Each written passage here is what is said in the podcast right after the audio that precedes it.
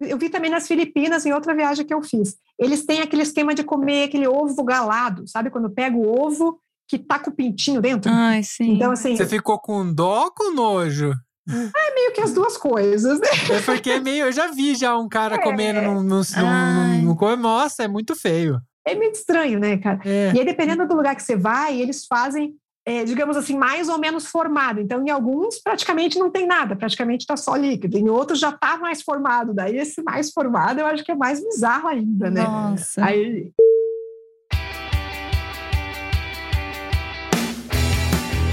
Olá, viajantes, aqui é a Manu. E aqui é o Mac, sejam muito bem-vindos ao ViajaCast. E hoje a gente vai receber uma pessoa aí que é meio doidinha. Eu vi um vídeo dela fazendo vários números aí até chegar um número bem grandão, 400 não sei quantos. Ela vai ter que confirmar isso pra mim. Mais um detalhe, cada hora ela tava num lugar do mundo fazendo esse vídeo. Então, vamos conversar um pouquinho, vou chamar ela aqui pra conversa. Ela que é mochileira, ciclista e curitibana. Será que tem É. sotaque? Não sei. Seja muito bem-vinda, Carol Moreno. obrigada, Manu. Obrigada, Mac. Boa tarde. Quer dizer, aí acho que já é boa noite para vocês. Já, né? boa noite. Legal, bacana. Obrigado pelo convite para participar aqui do programa. É, bom, para me apresentar então, né? Fique à Contar um pouquinho? vontade. Legal.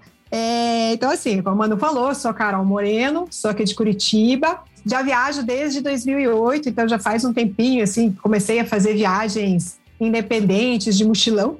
E as primeiras viagens eu sempre saía fazendo viagem normal de férias, né? Um mês, menos de um mês, viajava e voltava. Até que no ano fiz essa viagem aí que a Manu comentou das, das várias fotos, né? Uhum. que foi uma volta ao mundo que eu fiz, que foi, foram 14 meses viajando, foram 404 dias. Então, em cada cidade que eu ia, eu ficava tirando uma foto, cada dia, né, eu tirava uma foto marcando o dia da viagem, mas como uma brincadeira também, para lembrar de ter essa contagem e para ter uma recordação depois. E é- essa viagem foi bem marcante, claro, acho que a gente vai falar bastante sobre ela aí. Mas teve várias outras também, viagens um pouquinho mais curtas, viagens de três meses. Depois que a gente viaja bastante, três meses, né, a gente fala que é viagem curta, né? É, é verdade.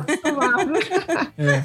Mas a ideia é essa, né? E aí eu tenho um blog, que é o Mochilão Trips, onde eu sempre posto sobre as viagens que eu fui fazendo aí, para dar dica para os outros viajantes também, né? Para ajudar. A ideia é que, que a dica de um ajude o outro a descobrir coisas diferentes e principalmente nesse perfil mochileiro mesmo, né? Que é o viajar gastando pouco, né? Que é o, que é o jeito que eu curto aí de viajar. A gente Ah, também, a até gente porque também. quanto menos você gastar, mais vai durar a viagem, É, esse é o né? objetivo no final das contas. É isso mesmo. Então, bora falar sobre esse mochilão? Partiu. Partiu. Bora.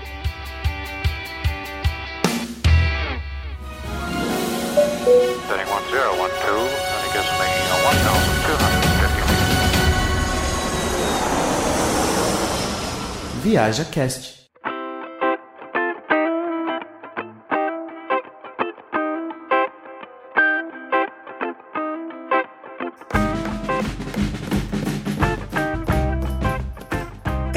Esse mochilão que você fez primeiro, você fez sozinha, fez acompanhada e, tipo, se organizou antes de, de fazer isso? De onde surgiu essa ideia? Tá, então foi sozinha. Ok. Tem algumas outras que eu fiz acompanhada já, mas essa viagem foi sozinha mesmo. Era uma trip que eu tinha, eu fui desenvolvendo essa ideia, esse sonho, assim, ao longo dessas outras viagens que eu fui fazendo, assim, porque eu tava viajando por um mês, três semanas, e vira e mexe eu conhecia uma pessoa que eu falava assim: ah, quanto tempo você vai ficar aqui? Ou por quanto tempo você vai viajar? E a pessoa dizia: não sei, por quanto tempo eu tiver afim. E eu falava, como assim, gente? Isso é o máximo. É. Eu quero isso pra mim também, né?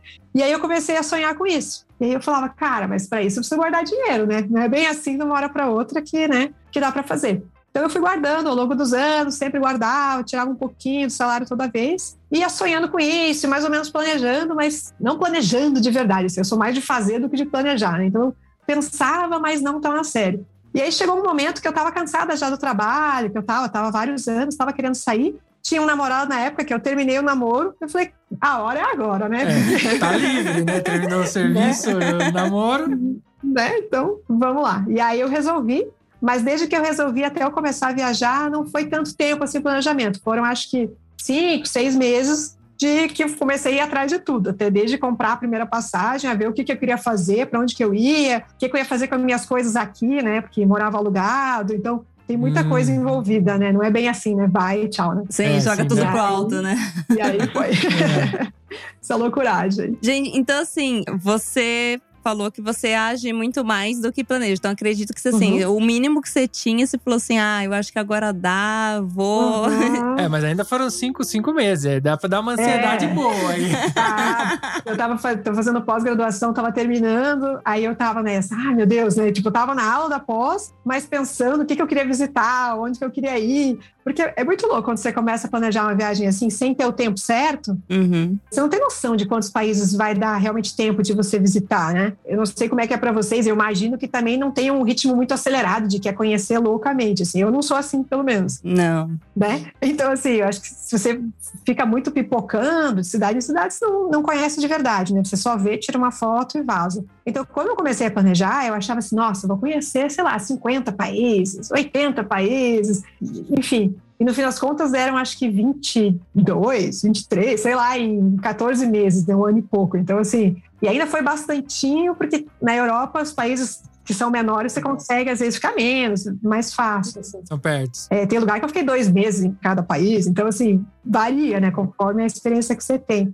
Mas é muito louco isso, essa, essa, essa ansiedade que, que você falou, Mark, do começo, é isso mesmo. Você não sabe o que você quer conhecer, você começa a olhar o mapa, ai, quero isso, quero aquilo, e você quer tudo, e no fim das contas, tem que escolher, né? não tem jeito. É, mas aí o seu fator limitante, por exemplo, assim, você saiu e você acabou a viagem nesse período porque você completou alguma coisa na sua cabeça ou simplesmente foi financeiro ou não sei, porque você foi fazendo couchsurf, o que, que você fez pra gerenciar essa viagem? Foi, foi financeiro também, né? Não, não tinha acabado todo o dinheiro que eu tinha guardado, mas também não queria sair gastando tudo, porque eu sabia que eu ia voltar, não ia ter emprego e tal, então eu tinha que ter uma reserva financeira por um tempo quando voltasse. Eu não tinha um prazo certo para essa viagem. No primeiro tempo eu tinha planejado, pensado seis meses, aí aumentei para um ano. Depois pensei, será que eu fico mais tempo? Dois, três? Então eu falei, ah, eu vou meio que sentindo durante a viagem e conforme for eu decido se está na hora de voltar ou não. Era meio que um dilema durante a viagem, porque ao mesmo tempo que o dinheiro ia diminuindo e acabando, e claro que isso aperta, eu estava curtindo muito, queria continuar, mas eu ficava, cara, ao mesmo tempo que é muito legal muito gostoso estar sempre descobrindo coisas novas, eu senti que ao longo da viagem eu ia ficando meio, sabe, mal acostumada. Então, assim, as primeiras praias maravilhosas que eu fui, eu chegava, nossa, o que é esse lugar, que espetáculo. e depois de novo. E chegava um tempo que eu chegava, nossa, mais uma praia bonita, sabe? Não me importava mais tanto. É, É, sim. Sim. Isso é meio triste. Eu acho que talvez se eu continuar viajando por três anos, quatro anos, cinco anos, talvez eu não tenha o mesmo deslumbre, a mesma animação que eu tenho viajando num período não tão longo assim. Uhum. Então eu acabei, esse foi um dos fatores que pesou um pouquinho na decisão do voltar. E também estava chegando o final do ano, eu já tinha passado um Natal viajando, eu falei, putz, que vontade de passar o Natal em família, tudo mais. Então acabou pesando isso também. E daí eu acabei voltando em dezembro, perto do Natal, assim, já também pensando um pouquinho no Natal em família. Então foi esse conjunto aí. Você sabe que você falando agora essa questão do deslumbre, né, que você vai perdendo, eu acho que é muito difícil reproduzir a sensação que a gente tem quando a gente vê algo pela primeira vez, né? Uhum. Então, a primeira vez que você vai para Europa, por exemplo, que é muito diferente dos outros lugares, tem coisas muito históricas, castelos. Só que depois você já conhece, sei lá, uns 15, 10 castelos, é só um outro castelo, né? tipo, você fala, ah, legal. É, tem uma, tem uma- mais, um castelo. É, tem uma história famosa aqui do ViajaCast que a gente foi visitar a Pompeia, e onde tem aquelas es- escavações que teve o vulcão e tal, Lá perto de Nápoles. perto de Nápoles. Uhum. E a gente tava andando lá e tinha uma menina que eu não sei, ela falava inglês, eu não sei de que nacionalidade ela era. E a gente, tipo, é um monte de casinha que foi desenterrada. É aquilo lá, é uma vila. Você só vai ver casinha Uhum. e ver aquilo lá. Não tem E que é ver. imenso, E é né? imenso. E aí você vai entrando uma, entra noutra e tal. E a gente entrou junto com ela numa e ela entrou assim com os ombros baixos, assim. ela falou, não lembro que ela falou, just another house, alguma coisa assim. eu não aguento mais ver a casinha, sabe? É just Vai another né, house. Virou as costas e saiu. É. Isso acontece, né? Agora em outubro eu fui para Ouro Preto e Ouro Preto é maravilhosa, né? Uhum. Mas é igreja, igreja, igreja, igreja, igreja. É. Eu também entrei numas três, aí a quarta eu falei, Ah, já deu, né? Vamos pro boteco que é melhor. Tá certo. Eu ia perguntar pra você, né? O pessoal que ouve a gente é majoritariamente feminino. Aham. E é interessante trazer você aqui, que você é uma mulher que viajou sozinha. E tem muita gente que tem Aham. esse, esse problema com isso, sabe? Fala, ah, mas eu não vou viajar Aham. porque eu tô sozinho. Mas aí, trazendo você, é um modo de mostrar que dá pra fazer e pra você contar o como você fez. Eu queria saber, assim, é, viajando sozinha, em algum Uhum. momento você se sentiu muito insegura? Como que foi pra você? Olha, eu acho que, primeiro, eu acho que é super legal viajar sozinha, já falando, já, né? Pra quem tá, tá ouvindo, tá nessa dúvida, se deve tentar ou não. Eu acho que vale experimentar, mesmo que, sei lá, tem gente que talvez não goste da experiência, pode acontecer, não dá pra dizer que todo mundo vai gostar. Mas, sem dúvidas, a pessoa aprende muito viajando sozinha, então, mesmo que não curta, muito do que vai acontecer durante a viagem vai ser útil durante a vida, então acho que vale a pena. E, mas assim, eu acho difícil não gostar, porque é muito legal. Claro que tem, né? Tem seus poréns, assim, tipo, as primeiras coisas que surgem na cabeça é você se sentir sozinha, né? Porque você, quando você tem alguém para dividir, contar, o que, que você achou disso, trocar ideia, pedir para tirar foto, enfim, bater papo e tal, acaba sendo mais fácil, né? Você tá na tua zona de conforto. Quando você tá sozinha, você é obrigado a sair dessa zona de conforto. A não ser que você queira ficar eternamente sozinho sem falar com ninguém, você é obrigado a puxar um papo com a pessoa do lado. E só esse passinho de você sair da zona de conforto já é muito legal, porque às vezes na nossa vida, no dia a dia, a gente às vezes não tem coragem de estar no restaurante e falar com alguém na mesa do lado. E a coisa mais simples e, e fácil. E, e quando você viaja sozinho, você meio que se obriga a aprender e descobrir essas novas habilidades, digamos assim, né? Claro, tem várias coisas que você pode fazer também para facilitar isso. Ficar em hotel, por exemplo, não é o ideal se você está sozinho, porque é muito difícil você interagir, mais difícil você interagir com os outros hóspedes. Com certeza. Aí, hostel, que é um ambiente super bacana, que normalmente tem as áreas compartilhadas, sala de estar, a própria cozinha e tal, facilita muito a interação entre os hóspedes. Couchsurfing, né, que você comentou ali um pouquinho no começo também, também é muito legal, porque dependendo da casa onde você ficar, às vezes a pessoa tem tempo disponível para passear com você, para te apresentar outras pessoas, apresentar para os amigos dela também. Então é outra forma de você quebrar esse gelo aí. Airbnb acho que não tanto, porque é mais parecido com um hotel, normalmente. Normalmente você não vai ter a companhia da pessoa, né? Então, acho que mais essas duas opções aí como hospedagem para quebrar o gelo do ir sozinho, né? E aí, sei lá, assim, momentos que eu senti, assim, essa coisa de sozinha, às vezes, é tipo à noite, quando você quer sair num bar, por exemplo. Não é tão legal, né? Sair sozinho. O bar é muito para bater papo e tal. Aham. Aí eu aproveitava muito essa galera do hostel, o pessoal que ia conhecendo durante o dia, ou entrava às vezes. O Couchsurfing, eu não sei como é que tá agora, mas ele tinha uma época até uma. Dentro do aplicativo, uma área que era só para você encontrar pessoas para conversar. Isso. Uhum. Sim, verdade. Então, não necessariamente você precisa se hospedar, né? Você entrava, acho que era Hangouts o nome. Você entrava lá, colocava, ah, tô disponível aqui. Quem estava disponível entrava em contato, você marcava um bar, por exemplo. Usei isso em alguns lugares, foi bem legal também, o jeito de conhecer gente e tal. Eu acho que essa barreira do se sentir sozinha tem formas de você contornar e que não é tão difícil assim. Dá, tem, claro, você tem que dar um passinho, sair da zona de conforto, mas, mas é possível viajar sozinha e não se sentir sozinho. E por outro lado, eu acho que é legal também você estar sozinho, porque é um momento que a gente hoje em dia não faz muito isso, de parar para se observar, para se conhecer um pouco melhor, assim, sabe? A gente fica tanto o tempo inteiro conversando com um, assistindo série lá no Netflix, É. no celular, não sei o quê. E às vezes você parar e estar sozinha, sentado, sei lá, num café, só olhando as pessoas passando na rua, pensando na vida, o que, que te levou até ali, o que, que você quer fazer. Tudo isso é- são momentos que, sei lá, eu acho que o viajar sozinho é, incentiva muito você a fazer isso. E é uma chance muito boa de você se conhecer melhor, se descobrir e tal. Eu fiz, fazia muito isso, assim, quando eu estava viajando sozinha. E achava incrível. Eu falava assim, nossa, tem tanta coisa que eu nem eu sabia sobre mim mesma. E eu fui descobrir porque viajei sozinha, assim. Então eu acho que vale a pena, assim, é muito legal. Só isso, algumas coisinhas só, né? De viajar sozinha que, que acho que vale a pena comentar. Você estando sozinha, você não tem desculpa, né, para os outros fazerem por você. Você tem que fazer Exato. tudo, né? então, isso faz sim. você refletir bastante sobre. Eu E as suas capacidades, né? É, acaba até Uhum. desenvolvendo algumas habilidades que você às vezes não, nem sabia que era capaz, né, de, de fazer. Aí você fala, nossa, Até- eu tô me sentindo, né? Eu consigo fazer isso, eu dou conta.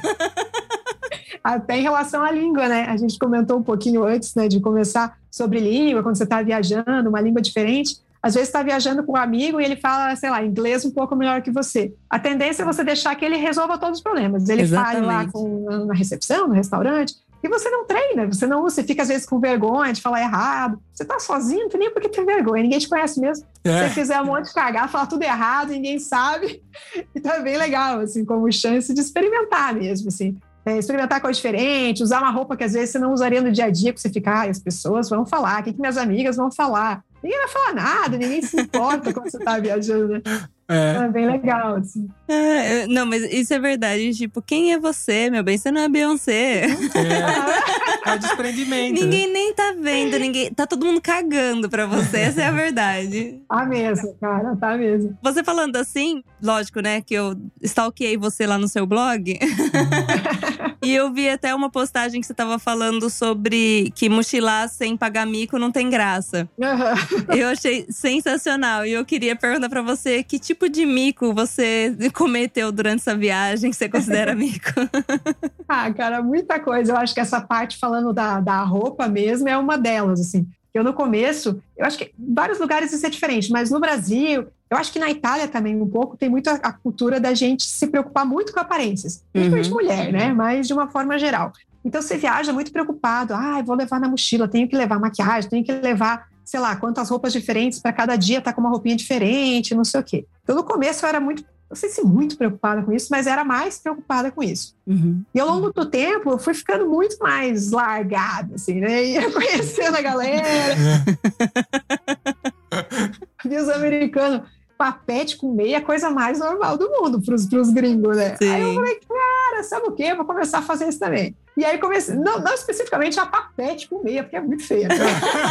Tudo tem um limite, né? Brincadeira, é só porque eu não tinha papete mesmo. Né? Podia usar. Mas daí você ativou o modo Agostinho Carrara. Foi, foi, total, cara. Daí você começa a brincar, assim, a zoar, e largado, cabelo largado, e roupa, e não sei o quê. E cada coisa mais que você faz, você começa a ver que é de boa, que não tem problema, né? Que tem, vai ter uma pessoa ou outra que vai olhar para você, mas essa sensação de liberdade que vai surgindo de você fazer as coisas que se dane, falar as palhaçadas que se dane, é muito legal, assim. Eu acho que essa foi uma das coisas que eu mais ficava zoando pra caramba, era com isso, assim, com a, com a forma de se vestir, com a forma de lidar, ou com as brincadeiras também, às vezes, é... ah, as formas de você brincar com os outros, fazer piada e tal, né? Até porque o humor é muito diferente, é uma coisa cultural, né? Sim, então, assim, o é humor verdade. brasileiro é um, né? O, o de gringo, assim, sei lá, americano, inglês é totalmente diferente. Então, assim, eu, puta, eu me batia para conseguir, às vezes, fazer umas piadinhas, eu falava, ninguém ria tal. Aí eles faziam as piadinhas, daí eu ria, daí só eu ria. Mas não é porque os outros não acharem engraçado, é porque eles são mais blasé, assim. Então, um faz uma piada e o outro, hum. Aí eu ficava, porra, que merda, né? Tão sem graça É. isso, mano. A gente traduz piada aqui e às Aham. vezes surpreende eles. A Manu costuma falar que ela contou tal coisa pra galera lá, que pra gente em português é comum, e a galera nem tinha pensado sobre isso, e aí fica, em vez de ficar dar risada, fica surpreendido, né? Assim, é. Primeiro que nem toda piada vai funcionar, né, na outra Não. língua. Isso, isso é fato. Mas essa questão da roupa, a gente zoa muito aqui porque, a- bom, nosso armário é Decathlon, né? Tipo, patrocina nós. E aí a gente fica zoando, falando, meu, todas as fotos parece que a gente fez um book no mesmo dia, porque É. tá sempre, Sempre com a mesma roupa. Sempre igual, né, cara? Que desgraça. Principalmente no inverno, porque você vai ter. Eu não vou ter 200 blusas, e as blusas de viagem são aquelas blusas compactas. Então eu tenho uma Sim. blusa compacta. É sempre ela. Sempre a mesma, né? É sempre a mesma. Eu faço a mesma coisa. Eu viajo e levo uma malinha pequena, beleza, uso. Sempre as mesmas em todas as viagens, se a temperatura for mais ou menos a mesma. Daí eu volto para casa. Ah, agora tenho todas as outras roupas. Eu continuo usando as mesmas que eu usei na viagem. E eu falo, mas por quê? É. Tenho tanto mais opção, né? É um apego emocional. Fica lembrando, ah, essa eu tava usando aquele dia, né? Ai, o- os 404 dias. É, cara. Cara, eu, eu lembrei agora lá na Índia, quando eu cheguei, eu fiz couchsurfing lá, lá em Delhi. E aí eu falei pro cara lá que tava hospedado, eu falei assim, cara, eu queria, eu queria ficar o mais integrada possível, assim. Então eu quero comprar roupa local, assim, né? Não essas de turista e tal. Daí me levou no mercadão local, com as roupas baratezas e tal. Daí fui pegando as dicas, daí peguei dois conjuntinhos de roupa, uma amarela e uma roxinha. Cara, todos os dias, dois meses, foram essas mesmas duas roupas. Uma, uma, daí do outro dia, o outro, quando eu lavava a primeira, porque eu sou imune. Aí depois, Sim. é, Todo dia, amarelo, roxo, amarelo, roxo. Hoje é o dia roxo. Enquanto eu não desmanchar, continua usando. Mas eu sou bem assim, não posso falar nada. Eu ainda tenho, a gente já tá há cinco anos, chegando no quinto ano aqui, eu ainda tenho cueca que eu trouxe do Brasil, que tá furando e tá aí. Eu não, eu não, não sai, ela fica Ainda aí. para. Ainda eu tá- acho que não laceou tanto. Não lançou, tá caindo ainda. Não, tá, tá funcionando. Ainda tá todo mundo dentro, tá, tá funcionando. Na hora que essa Tá cair pra valendo, né? fora, vazar. まあ mas a gente não falou do mais ou menos do seu roteiro. Já que você fez uma volta ao mundo, mais ou menos o que você fez? Conta pra gente. Não foi assim, eu, como eu falei que eu não planejo muito direito as coisas, às vezes, né? Eu não planejei muito. Eu fui comprar a passagem e aí eu quis comprar só de ida, porque eu não sabia quando eu ia voltar. Uhum. E só de ida, é, normalmente é quase o mesmo valor que ida e volta. É. Aí eu falei, já me quebrou, né? Aí eu pesquisei muito, e na época achei uma companhia alemã que fazia uns voos uma vez por semana saindo do Nordeste para Frankfurt. E só de ida e por um preço ok. E aí foi aí que eu comprei. Então a decisão do início do roteiro foi com base nisso, da única passagem razoavelmente barata que eu achei só de ida. Então eu comecei pela Alemanha por isso. Tá. Ok. E aí a minha ideia era, começo na Europa e vou aos pouquinhos indo para a Ásia, né? Indo para a direita até chegar lá no, no leste, lá, sudeste asiático e tudo mais. Então, é, mais ou menos essa era a ideia. Aí tá, cheguei, eu comecei a viagem em novembro. Pensa novembro na Alemanha. Bem calorzinho, gostoso, delícia.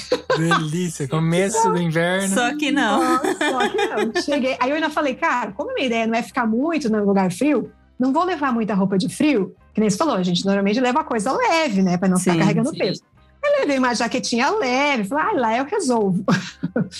Cheguei lá, frio, frio, frio. Aí eu fui andando até a casa onde eu ia ficar. Eu achei que era perto, olhando o mapa. Nem era perto, só na minha cabeça que era perto. E congelando para andar na rua e tal. Cheguei lá, falei, meu Deus, cara, eu preciso achar um brechó, alguma coisa para comprar uma roupa. Aí nisso, esse cara chegou, era amigo de uma amiga que eu fiquei na casa. Ele falou assim: ó, se você não for ficar tanto tempo, eu te empresto uma jaqueta que eu tenho. Só que o cara tinha dois metros de altura, eu tenho 65. Sobretudo pra você. Começou aí já o desprendimento com a roupa. Começou, é, começou errado já. Aí eu fiquei duas semanas lá, todo dia, com a jaqueta dele, gigante, daquele jeito, para aguentar o frio. E aí, eu tava falando com essa minha amiga, que era amiga desse cara, e ela tava morando em Bangkok. E ela me falou, Carol, mas você já percebeu que tá tudo errado esse planejamento aí? Você vai pegar o inverno inteiro na Europa. A hora que você chegar na Ásia, vai ser a época das monções, vai estar uma merda, vai estar chuva, calor demais. Você só vai pegar o pior clima em todos os lugares. Eu falei, é verdade, né? Não pensei nisso. Poxa vida, né? Um detalhezinho. Nossa, né? Aí eu comecei a pesquisar uma passagem, e daí eu achei uma passagem para dali a duas, três semanas, da Alemanha mesmo, para Bangkok. Eu falei, então pronto. Daí resolvi que não ia mais ficar na Europa, fiquei lá duas semanas na Alemanha, daí fui visitar uns amigos em Londres e já fui para Bangkok. Então já mudei o planejamento logo de saída. E aí, então, assim, comecei nessas duas cidades da Europa, fui para Tailândia, e aí, para dar um resumão no roteiro, fiz Sudeste Asiático lá por uns, acho que quatro meses, talvez. Tailândia, Laos, Vietnã, Camboja, aquele circulinho. Fui para Bali, voltei. Fiz Mianmar, voltei. Então, toda essa região Sudeste Asiático. Daí, dali, se eu não me engano, eu fui para a Índia, que eu fiquei dois meses. Tailândia, eu fiquei dois meses também. Os outros, menos tempo, né? Mas esses são os lugares que eu fiquei mais tempo. Aí, na Índia, eu subi para o Nepal. Fiquei, acho que umas três semanas, se não me engano. E aí no Nepal, eu tava lá pensando, e agora? Para onde que eu vou? Comecei a procurar passagem e tal. Eu tava com um amigo que tinha feito lá, a gente subiu a Annapurna, a montanha lá, fez o trekking. E aí eu, ah, fala umas cidades aí que eu vou pesquisando se eu acho passagem barato. Daí ele, ah, vá para Atenas então. Deu, beleza, coloquei Atenas, era a passagem mais barata, comprei. Boa! Adoro essa tática. Onde for barato, eu vou. Daí da Ásia eu fui para Grécia. Aí viajei pela Grécia, eu fazia tudo que eu podia por terra, mas o máximo possível por terra, às vezes só pegava alguns voos. Aí da Grécia eu fui subindo, fiz Albânia, daí fui fazendo ali o leste europeu, fiz Albânia, Montenegro, daí fui para Sérvia de trem, Bósnia, daí fui para Croácia, daí Croácia eu peguei calorzão, graças a Deus, deu praia, para aproveitar bem as praias da Croácia e tal. Aí dali eu fui para Hungria, daí da Hungria, ah, eu tava querendo, eu queria porque queria ir para o Irã, eu tinha uns amigos que tinham ido para lá Uhum, e eu tinha ouvido falar muita coisa boa e tal. sim. E nas pesquisas que eu fiz, eu tinha visto que o melhor jeito para tirar o visto para o Irã era na Turquia. E também tinha um trem na Turquia que, que era um trem que levava três dias para chegar no Irã, mas que eu achei legal, eu queria pegar. Aí eu fui para a Turquia, voei da Hungria para lá, para Istambul. Então viajei na Turquia, peguei esse trem de três dias para o Irã, fiquei um mês lá e daí nisso a viagem já estava acabando. Aí teve a Eslovênia antes também, que eu esqueci, em algum momento aí. Uhum. E aí do Irã, Daí, como já estava acabando, já estava mais no final do ano, daí eu peguei um voo de volta para a Europa, porque daí eu comprei uma passagem de Amsterdã para voltar. Dali eu fiz Bélgica, Holanda e aí voltei. Então foi isso. Mas eu não esqueci de nenhum país, foram 20 e poucos países, mas daquele jeito, né? Começa um lugar, vai tudo para direita, volta para o meio, volta para direita, daí volta para esquerda. Então assim, Não, o louco. bom é que você foi jogando no feeling. Eu acho que uma viagem É. assim, ela, essa liberdade que você teve é bem legal, é bem interessante ela pra viajar. Ah, é gostoso, né? É, tipo, não ter obrigação, né, de fazer exatamente a volta ao mundo, né? É, Porque tem. naquela direção, daquele É. jeito. Não, você tá indo no feeling. Deu a passagem mais barata pra Atenas? No outro Vai. dia tô indo, entendeu? É mais ou menos assim. Porque eu fico pensando, por exemplo, que existem aquelas passagens, né, de volta ao mundo, que você tem que já determinar. Sei. Cara, que chato, porque aí. Acontece alguma coisa, você Não, vai fazer, né? Ou Você- então, tipo, É. você gosta pra caramba daquele lugar, você queria estender um pouco a viagem. Ou então, Uhum. tipo, você não deu certo a questão da Alemanha, por exemplo. Você ia ficar passando frio até ter a data da viagem pra você sair dali, né?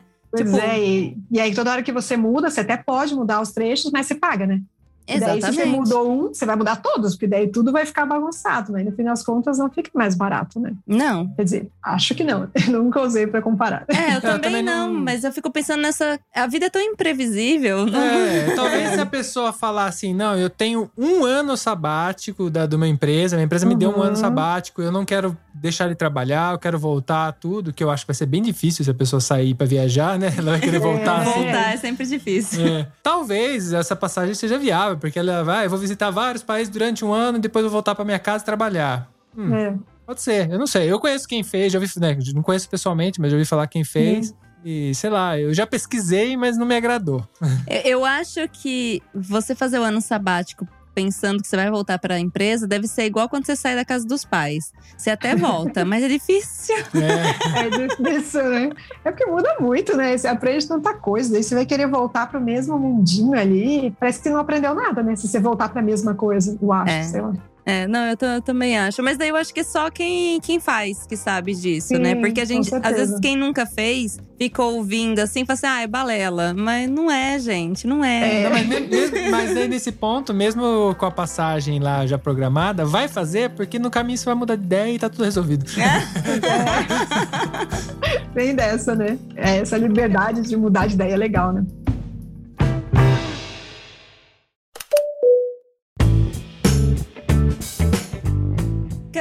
Eu ouso em fazer essa pergunta, não sei se, se você tem, mas tem o preferidinho e o que você não voltaria? Cara, eu sou bem ruim em escolher preferidos de tudo, assim. Uhum. Até teve um dia que eu tava com uma galera da, da, da época da faculdade e tal, de fazendo reencontro. E a galera começou, ah, escolhe aí teus, teu favorito. Eu falei, ah, não consigo. Então escolhe os três favoritos.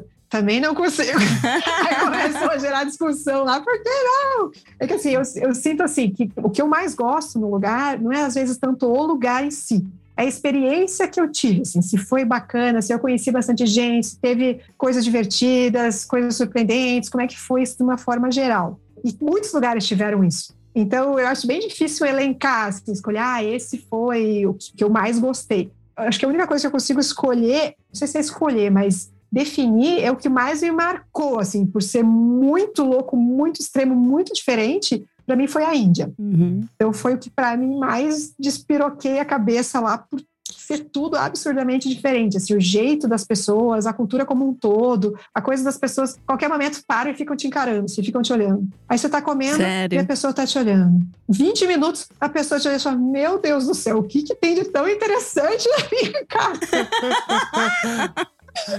Cara, e é o tempo todo, é no ônibus, é em qualquer lugar, assim, eles fazem muito isso. E é muita gente, qualquer banco que você senta tem, tipo, banco que cabe três pessoas tem dez, é tudo esmagado, é tudo correria, é tudo muito louco. A relação dele com os horários, você vai pegar um trem, aí, por exemplo, o trem às três da tarde. Você chega lá, vamos supor, duas e meia. Aí tá, daí nada, daí dá três, nada do trem. Aí você vai perguntar, cadê o trem, não sei o quê. Aí você olha com uma cara de tipo, "Ah, óbvio que tá atrasado, como se fosse a coisa mais normal do mundo.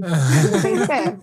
Aí espera mais meia hora e nada, e nada, e nada. Cara, teve trem que eu esperei seis horas. O trem atrasava seis horas e todo mundo achava super normal. Seis horas. Seis horas. Ah, todo mundo Nossa. sentado no chão lá. do- Gente. É muita loucura, cara. Nunca mais vou reclamar do atraso dos trens aqui. É. Nunca mais. Ah, é bom, serve de dica pra galera não, tipo, marcar o voo e pegar o trem em cima da hora. Tem que pegar uns não. três dias antes, mais ou menos. Você tem que ir na fé, assim, cara. Era muita loucura. Assim. E mesmo assim, você ficou dois meses lá, né? Fiquei dois meses, É, cara. com o trem de- demorando seis horas atrasando, Ela já- não conseguia sair. qualquer coisa que ela quisesse fazer. Tinha jeito? Foi dois meses que ela tava tentando sair. Ah, não conseguia. né? Não, E a, e a Índia é muito grande. Isso que ainda a parte sul, é, Mumbai e tudo, eu nem fui, porque já era monções quando eu cheguei lá. Eu cheguei lá em abril, se eu não me engano. E já era monções, mas mais para o norte, centro, norte não era tanto ainda. Era, mas não era tão calor, tanta chuva. Então aí eu nem fui para essa parte, assim. Então, assim, faltou muita região para conhecer, e mesmo assim, É. dois meses ainda faltou muita coisa, assim. É louco, né? Como tem que Ah, passa rápido. passa muito rápido, né? Agora você perguntou que eu não voltaria. Não sei, cara, se tem lugar que eu não vou. Teve lugares que eu fui que a experiência não foi tão legal, Uhum. claro, né? Óbvio, sempre tem. Mas aí eu acho que eu voltaria exatamente para ver se eu consigo mudar essa percepção, sabe? Como, tipo, eu sou meio teimosa, assim, tipo, Sim. quero ter certeza de que realmente é tão ruim assim ou foi aquele dia que foi uma merda. E É. aí, se, se for merda de novo, daí eu não volto. Eu costumo falar que, tipo, sei lá, tem lugares que tem muita gente que gosta e tem outras pessoas que odeiam. Então, ah, provavelmente aqui gostou, vai falar, ó, você fez errado, faz de novo, né? Então, vale sempre a o segundo olhar, é. né? A Eu falo isso com comida também. Às vezes eu como uma coisa e não gostei, mas eu falo, tá, aí me é. oferecem de um outro jeito, eu experimento. Pode ser que eu continue não gostando, mas eu vou tentar. Claro. Comeu errado a primeira vez. Tentativa é válida, né, gente? É legal, acho que essa coisa de experimentar de novo, né? De você dar uma segunda chance, porque às vezes você tava com, sei lá, mau humor no dia, tava, sei lá, tava mal, às vezes tava com, sei lá, diarreia, né? Que é tão normal quando você tá viajando. Com certeza. Acontece, cara. Ou quando eu tava na Itália, me deu uns piriri eterno, daí eu queria tomar os sorvetes, não conseguia, que raiva. Coitada! Eu olhando aquelas comidas, eu, meu Deus, eu quero comer, e não podia comer porque eu passava mal. Isso foi muita tristeza. Caramba! Ah, é? Mas por que você você é intolerante à lactose, por exemplo, ou não? Cara, eu sou, mas eu descobri isso faz bem pouco tempo. Eu não sei se eu já era na época ou não.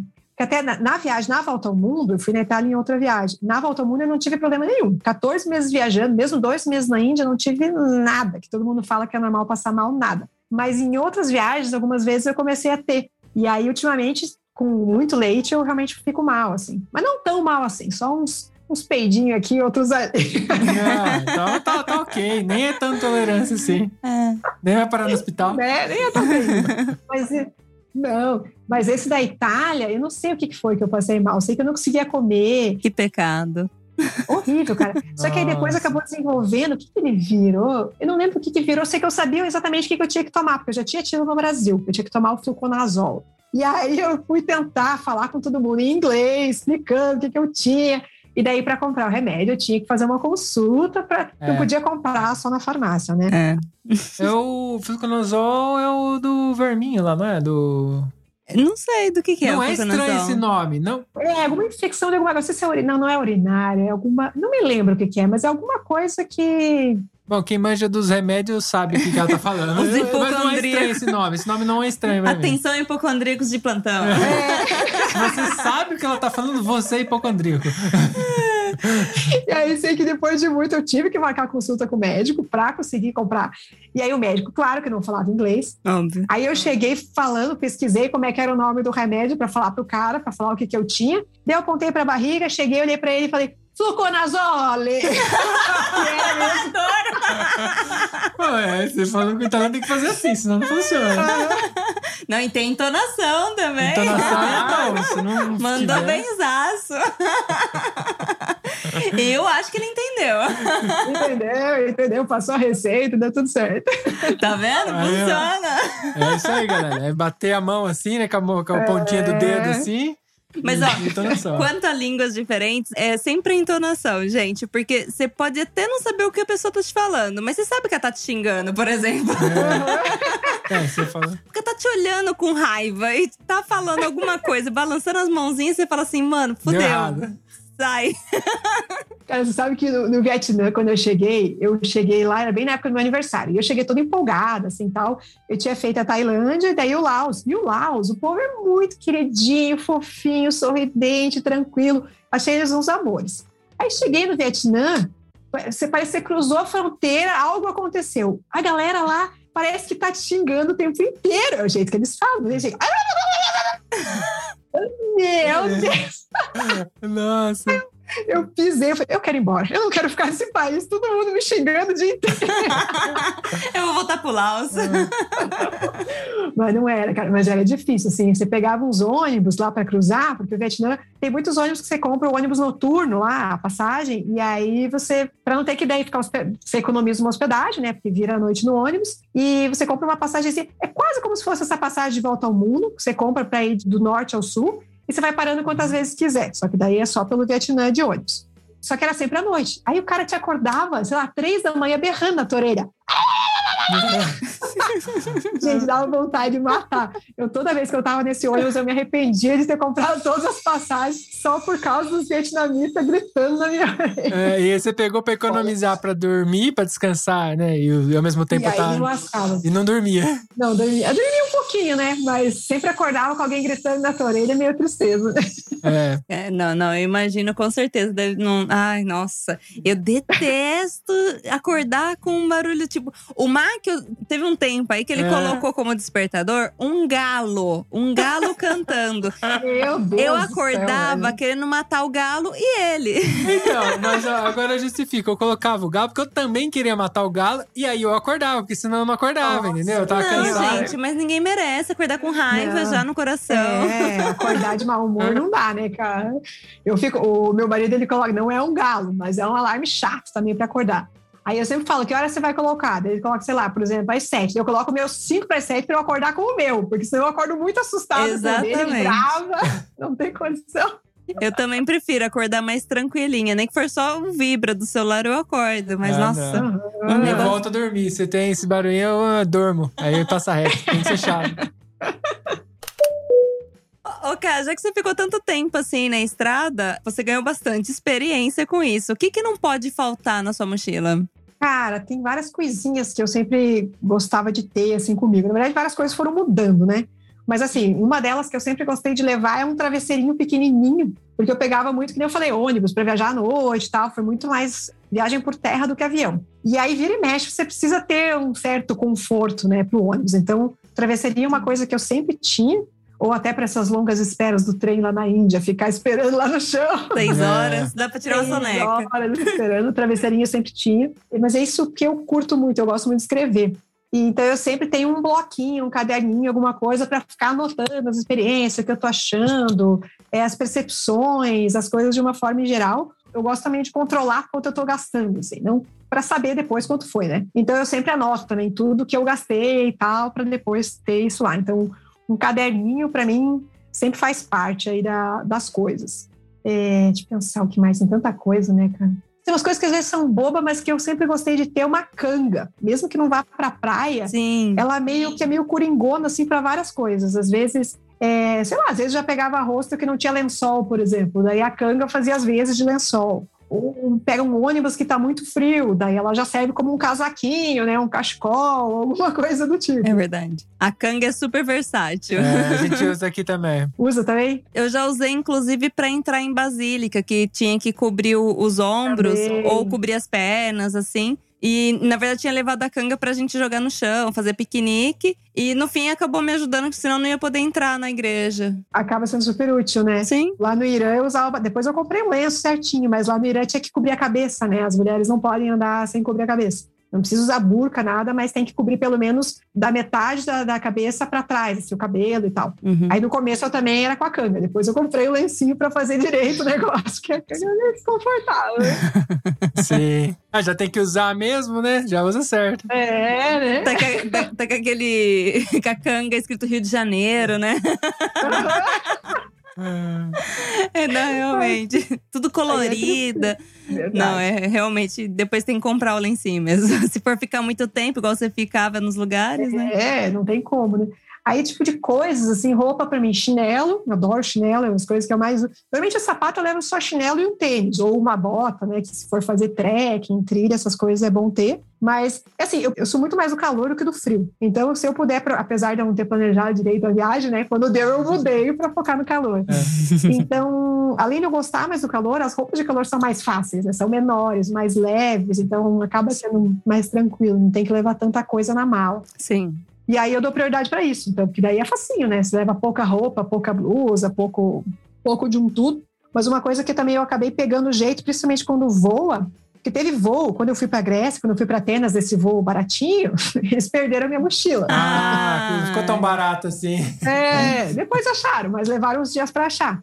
E eu tinha, na época, como eu não estava pegando muito voo, eu não tinha deixado muita coisa na malinha de mão. Uhum. Então não tinha uma muda de roupa, não tinha nada. E aí eu cheguei lá, não tinha nada, tinha que esperar até acharem minha mochila. Aí tive que ir numa lojinha lá procurar alguma coisa barata. Atenas é cara, né? Procurar um brechó para comprar uma roupinha, uma blusinha, um shorts, uma calcinha, um shampoozinho, não sei o quê, para pelo menos É. me virar nos primeiros dias. O, o kit emergência. E de emergência. Então, agora, depois, quando pega voo, eu costumei sempre deixar uma muda de roupa, pelo menos, né? Na malinha de mão, just in case, né? Esperando que nunca mais aconteça. É. Não aconteceu mais, graças a Deus, mas pode acontecer, né? Pode Nunca acontecer. sabe que- vai dar essas zicas, né? A gente viaja, agora que tem a mochilinha certa pra isso, a gente comprar uma mochilinha de 20 litros, acho 20 que é. litros. Que ela vai de mala de mão também e a gente tenta usar só ela pra viajar. Mas um detalhe Aham. que você tá falando eu não pensei é que às vezes, por exemplo, você pega voo barato aqui, Ah, Aí é. se a gente chegar por último na fila, às vezes a mala é despachada e ela é mesma de mão.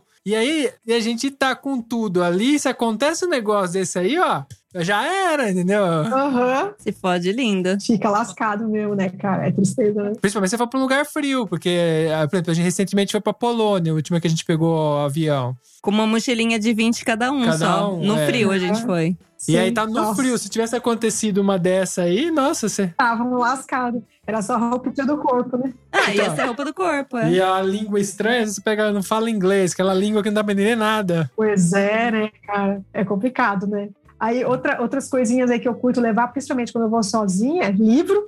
Agora eu, tô, eu comprei um Kindle, né? Então agora tá mais fácil, mas eu sempre levava Tá mais leve, né?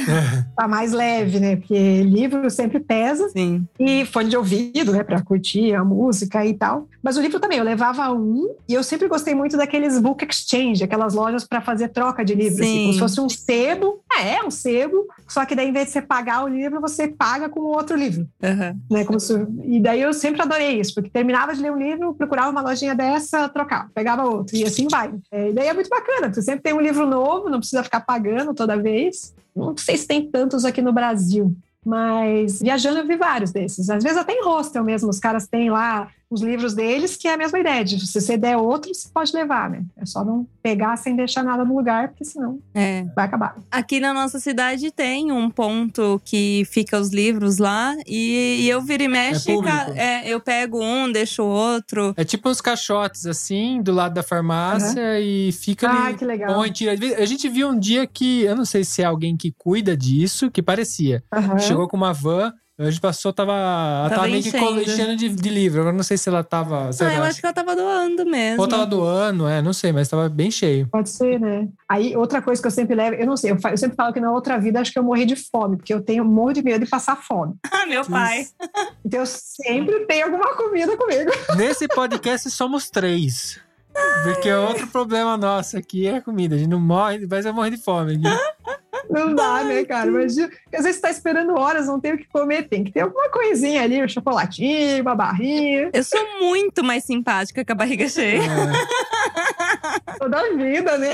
Não, se tem uma coisa que a gente perde a linha aqui, morando aqui, é supermercado. É comida. Mercado, a gente sempre tem mais do que a gente precisa. Sim, isso é verdade. É, a comida aí é muito boa, né? Pelo amor É. de Deus, né? Tá bom que a gente não joga nada fora. Tipo, Não. a gente tem nada É. a mais perecível, que é não perecível, então não tem problema. Uhum. Mas a gente sempre abre mão. Não tem. Não... Parece que. Ai, Inclusive, eu tô falando com você e eu tô. a gente já jantou, mas. Tá pensando no próximo lanchinho. Imagina, eu tá Eu amassei uma, um pãozinho de coco que tá crescendo ali no forno. Que beleza, hein? É. Manda pra cá. Dureza, vou ter que comer. Ai, não, e É. ele ainda, antes de começar o podcast, ele pode comer quente? Ai, comida é muito bom, né? Pelo amor de Deus. Bom demais.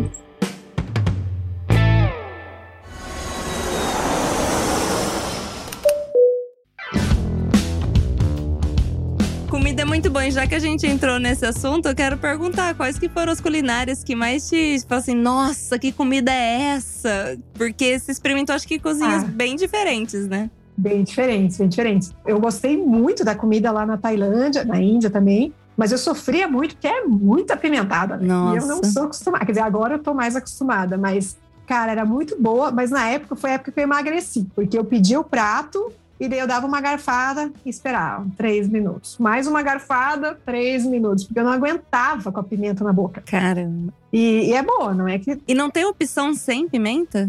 Cara, até tem, só que assim, é, se você vai nas comidas, porque assim, por exemplo, Bangkok é enorme, tem um monte de lugares com comida ocidental até, até tipo McDonald's, se você quiser. Uhum. Mas eu fui com a proposta do não, eu quero comer só comida local, Uhum. e também como a proposta era do gastar pouco, era na comida do morador do dia a dia mesmo, ia num restaurante mais taranã, tal. E essa comida do morador local é o jeito que eles comem, Não tem opção, né?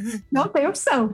E aí, fora que o cardápio era todo em tailandês, os números lá também são diferentes. Não, não, na na Tailândia não, no, no Irã que os números eram diferentes. Na Tailândia, pelo menos, o valor eu sabia quanto que ia custar. No Irã, eu não sabia nem o que era, nem quanto ia custar. Então, assim, apontava e.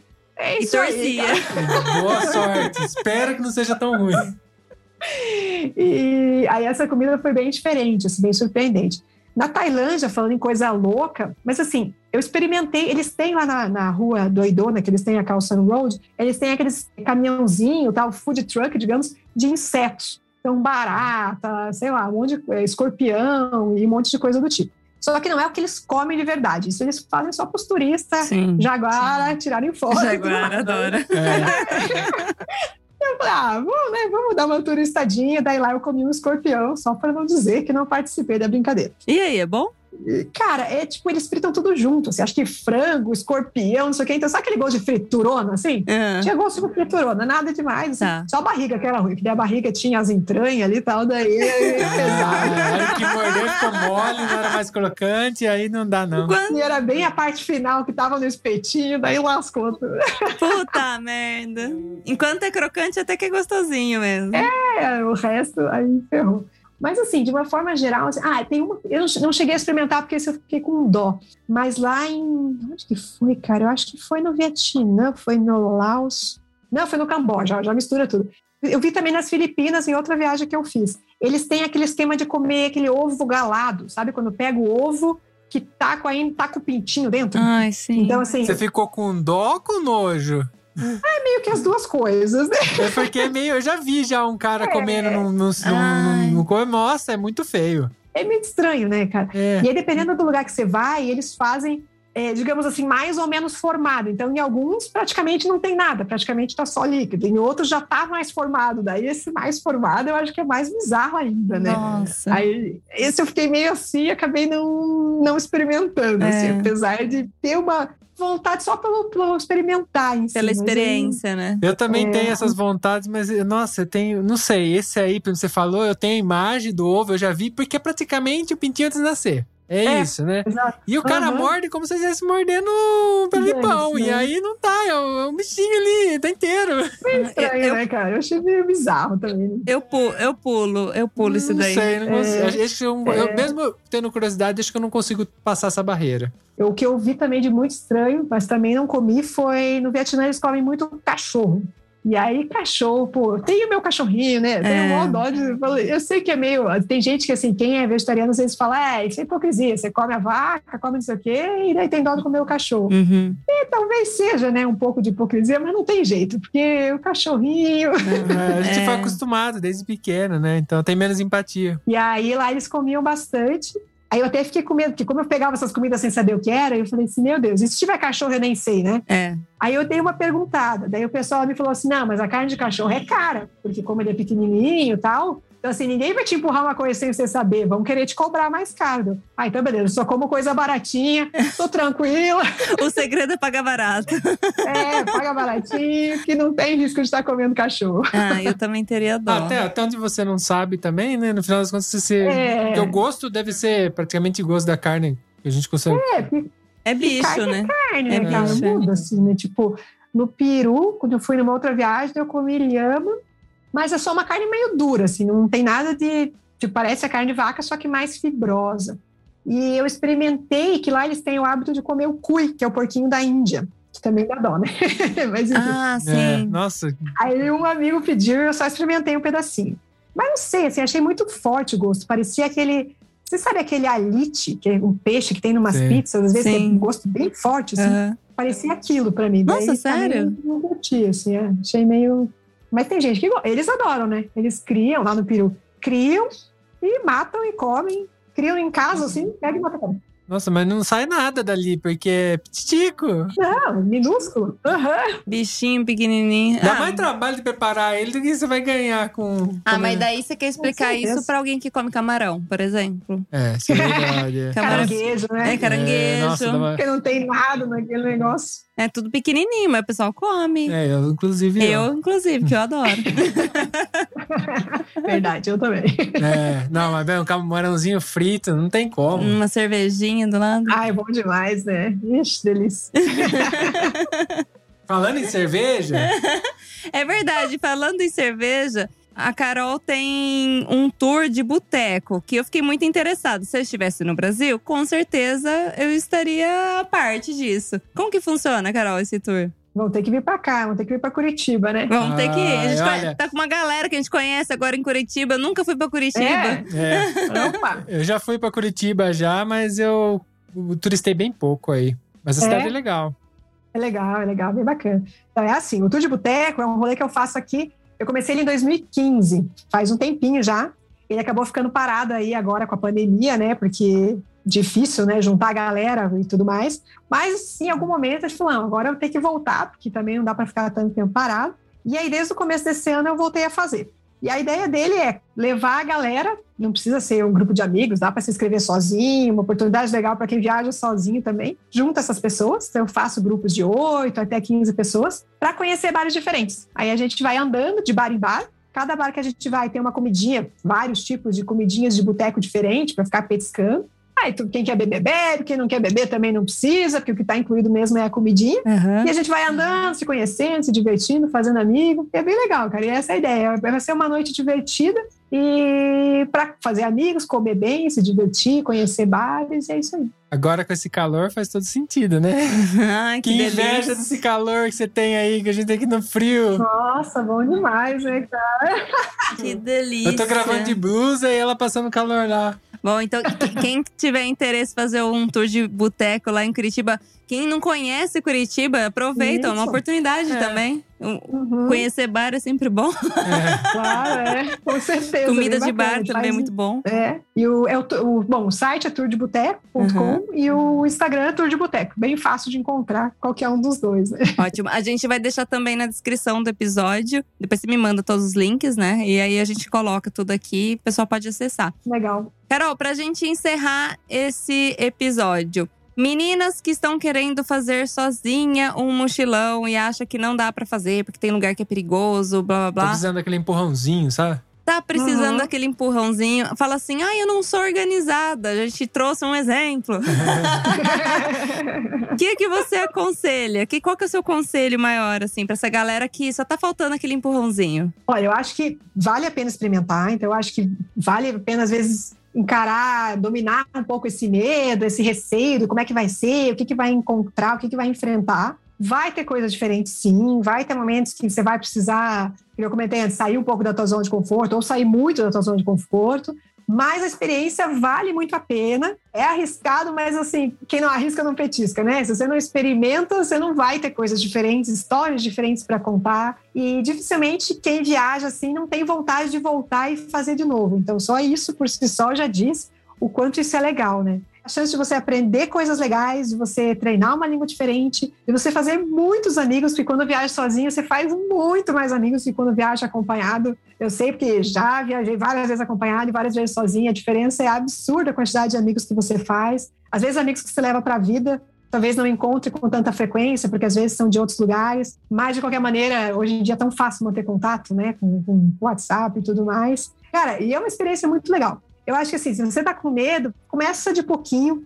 É a primeira viagem que eu fiz sozinha mesmo, foi aqui no Brasil mesmo. Eu peguei um feriado e fui lá para Ilha Grande, no Rio, passar um feriado sozinha, fiquei num hostel e tal. Três, quatro dias. Só isso, só essa experiência que, tipo, falava português, porque era aqui no Brasil mesmo. Sim. Tudo isso já foi tão legal, já me fez descobrir coisas diferentes. Fiz um monte de coisa errada também, que depois eu aprendi. Por exemplo, não levei um cadeado para pôr na porta do rosto. Ah, o rosto é um é coletivo, então você tem que cuidar das suas coisas. Então tem várias coisinhas que você vai aprendendo. Então acho que vale, começa pequeno, em vez de almejar já, ah, vou fazer uma volta ao mundo sozinha. Faz uma menorzinha, pega um feriado, ou pega férias normal aqui no Brasil mesmo, vai para um lugar onde você está tranquilo já com a língua, que, quer dizer, você já tem um fator aí que já te ajuda, né? A romper pelo menos essa barreira. E aí vai tentando, fica um pouquinho, não- necessariamente precisa ficar um mês, fica três dias, quatro dias, sente, vê o que, que você acha, analisa, e aí vai. E aí, experimentando, provavelmente você vai ver que é legal, vai descobrir muita coisa boa sobre você, sobre os outros, sobre o mundo todo. E vamos lá, arrisca e, e vamos tentar que vale a pena. E se quiser também bater um papo, me manda mensagem que eu dou mais umas diquinhas também. Aí, gente, a gente vai deixar Instagram, vai deixar tudo que a Carol mandar aqui pra gente, vai deixar na descrição. Vocês entrem em contato com ela, fala com ela. Só um complemento do que a Carol falou é que eh, eu comecei viajando no Brasil pro sul. Viajei muito pro sul do Brasil. Saí de São Paulo e ia pro sul, até Rio Grande do Sul. E nas primeiras viagens minhas, eu fiquei em Curitiba. E eu fiquei num hostel em Curitiba e eu era muito introspectivo. Eu não diria tímido, porque eu não era tímido. Eu só não, não fazia amizade. Mas depois que eu fazia amizade, eu não tenho vergonha. Mas eu não saía assim, eu não sou aquela pessoa que vai falar com os outros. E eu fiquei nesse hostel e eu não fiz amizade com ninguém. E eu me arrependo muito, porque né, depois, depois foi a experiência dali pra frente que eu, eu mudei. Mas eu fiquei, eu olhava as pessoas se juntando e tal, e eu não, não fiz parte. E eu não conversei com ninguém, eu tive um, ninguém falou comigo e foi muito ruim. Então é legal você se expor, que foi o meu caso. Depois disso eu aprendi e aí hoje eu não sou mais assim.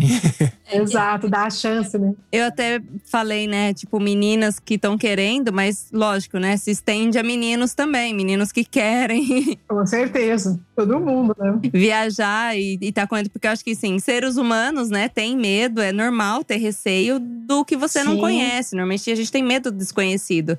Então, como a Carol disse, começa com um pequeno e depois você vai aumentando esse sonho. Exato. E que você falou, Mac, acho que sim, tá tudo bem, né? Você, na primeira experiência, não precisa também se jogar. Não é que, tipo, você vai pra Claro. uma escola de samba, você tem que sambar. É. Você só fica olhando. Com certeza. Mas aprende, né? Você vai experimentando, né? Aprende. É, na próxima você dança.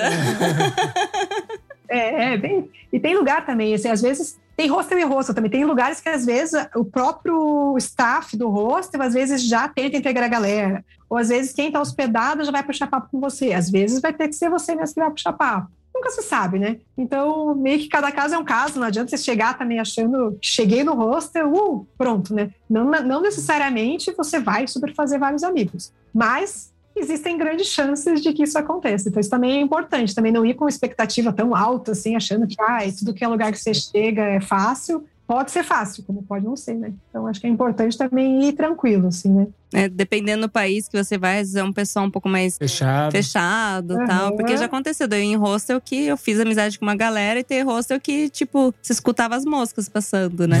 Uhum, é verdade, né? Então ac- acontece. Então, assim, é- esse negócio da expectativa eu acho que é super real. E vai testando, né? Vai tentando. A gente vai aprendendo durante a estrada. Foi o que você falou, né? A gente até perguntei da Mudando questão da, da mochila. E você falou assim: nossa, muita coisa mudou já também. Tipo, Uhum. porque a gente vai mudando. Então as necessidades vão mudando também. Tipo, o que era importante de repente naquela época pra você, hoje não é tão importante mais. E, e é isso, gente. Bora pra estrada, é só isso. É isso Se joga. Você joga. Quem não arrisca, não petisca. É isso aí. E petisca lá em Curitiba, lá. no- É isso aí. Vem pescar aqui. Ótimos publicitários, né? Já puxa pro É. petisco. Eu sou péssimo. Publicitária é ela, eu não sou péssimo.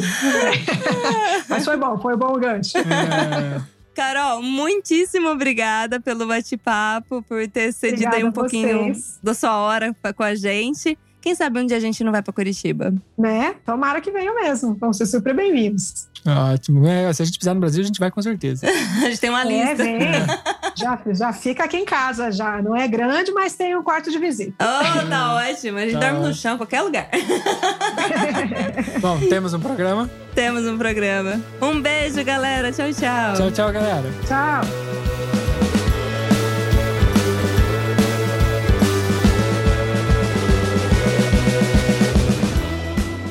Então, galera, o papo foi legal, né? Você que tava aí quase pra sair, né, de viagem, tava preocupado, eu sou mulher, tô aqui sozinho, viajar sozinho, ah, é difícil e tal, ou você menino também, né? Tá vendo? A gente tem um exemplo hoje aí que mostrou que dá pra ir, viajou de boaça, curtiu, mudou os planos no meio do caminho. Uma coisa que as pessoas ficam com medo, né? E ela, não, mandou ver. E essa viagem rendeu até frutos, assim, pro futuro. Vamos dizer que até hoje esse fruto está ali. Então, se você quer saber o que, que é que aconteceu depois disso, depois da viagem, você corre lá no VIP para escutar O backstage. o backstage, porque o backstage sempre rende alguma história. É, pra pra quem não sabe, a gente grava o programa, aí, mas a gente grava uma horinha aqui de podcast e sempre tem praticamente mais uma horinha que a gente conversa com o convidado. E isso tá tudo lá na comunidade VIP. Então você vai entrar lá, você vai ter um monte de conteúdo a mais. Então quem quer um pouquinho mais, tá com gostinho de um pouco mais, é só entrar lá. Assim você apoia o nosso projeto. Ou seja, quando você apoia alguma coisa, algum projeto, quer dizer que você quer mais daquilo. Você quer que a gente continue fazendo isso. Quer que a gente continue fazendo Viaja Cash? Vai lá, corre lá no VIP. Qual que é o link? viaja.link barra VIP ou você clica aqui embaixo no link que vai estar aqui. Ou entra lá no nosso site, tá tudo lá explicadinho, bonitinho. E aí a gente continua fazendo Viaja Cash e você ainda tem um material extra lá no VIP. Seja muito bem-vindo. Um beijo, galera. Tchau, tchau. Até a próxima. Tchau, tchau!